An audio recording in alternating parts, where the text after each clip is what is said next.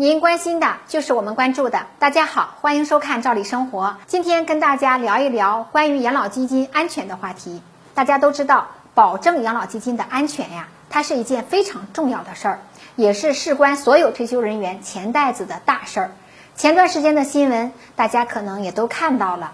一位无德的男子啊，为了贪占母亲的养老金，在老母亲去世以后呢，竟然把老人家冻在冰柜里长达半年之久。如果不是社区人员警觉，还不知道要瞒多久。他这样做仅仅是为了多领一些养老金。这样的做法虽然属于个例，但是我们不能否认的是，确实有不少人试图在钻空子、占便宜来打养老基金的主意。按照规定来说呀。有以下几种情况，领取养老金其实就是违规的。第一类呢，就是像上边的案例，参保人去世了，家人却秘而不宣，想办法来继续冒领养老金。过去啊，因为信息网络不发达，这类情况也不少。近年来，国家也采取了一定的办法，比如说大家所熟知的养老金领取资格认证，以及呀多部门联网、信息共享，来减少冒领行为。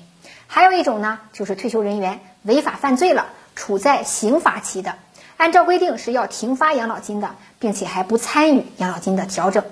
但是在这一块儿也有漏洞，不少人呢确实存在着一边在服刑，一边在继续领养老金，这其实啊也是信息共享不完善造成的漏洞。再有一种情况就是有的人失踪了，按照规定达到一定时间以后也是要停发养老金的，但是他的家人可能还在冒领。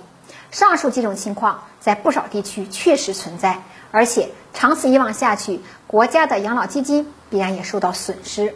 有的地区就已经行动起来，比如啊，最近江西省就放大招，通过提高数据共享，让冒领养老金的人无处遁形。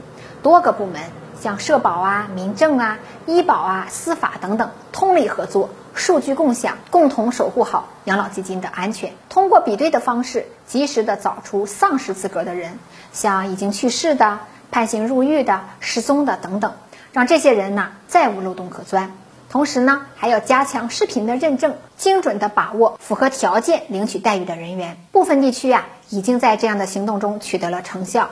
像益阳县社保局与县法院、检察院就建立了服刑人员信息共享平台，通过比对查询，就核算出应当追回养老金八点六万余元。相信呀，未来在多部门的配合下，越来越多的养老金被追回，越来越多的漏洞被堵上。